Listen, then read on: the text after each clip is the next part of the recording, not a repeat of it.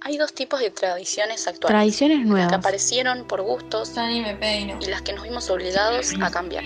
Todo por El volver a andar en bicicleta, los saludos nuevos, De las compras también nos acostumbramos a comprar todo online. hacer todo en los espacios públicos o abiertos y evitar el transporte público. La de los gustos, como festejar cumpleaños con más amigos que con Para familia, mí la gente se va a poner a cocinar más que antes. Todavía más. salir de fiesta en Navidad y Año Nuevo Pero escuchar la palabra coronavirus. o mantener relaciones por las redes sociales. Después están las forzadas, Ya no se usa más el beso, por una pandemia, sino salvarse con el codo. como tener que dejar de saludarnos con besos o abrazos, evitar juntarnos con muchos amigos y hasta no poder salir a una fiesta Y ahora lo, lo máximo que hacemos es juntarnos entre y nosotros. necesitar juntarme con personas para poder mantener la relación. Te, te diste cuenta que, no sé, no le importabas tanto.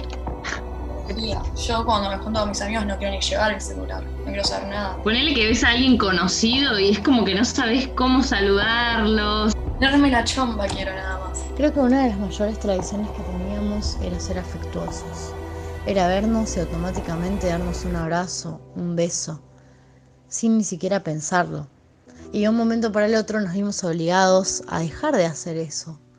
Pero creo que en cierta forma, viéndolo desde un lado más profundo, fue como una transformación de amor, porque nosotros antes demostrábamos el amor dando un abrazo y cambiamos eso a demostrar amor no dando un abrazo, no dando un beso, por cuidar al otro, por cuidar a nuestros abuelos, a nuestros padres, a nuestros amigos. Muchos fueron buscando nuevas formas, saludar con el codo, con el puño, otros ni siquiera a eso se animaban. Pero se nota que no queremos perder ese afecto, porque si no diríamos hola, ¿cómo estás? y ya está, y no, se fueron buscando nuevas formas para no perder el contacto, pero siempre cuidándonos. Y creo que a la larga esto nos va a hacer valorar todo mucho más, porque estuvimos tanto tiempo sin darnos un abrazo, un beso, que las sensaciones se van a sentir mucho más después, cuando volvamos a esta cotidianidad de vernos y darnos un beso, un abrazo.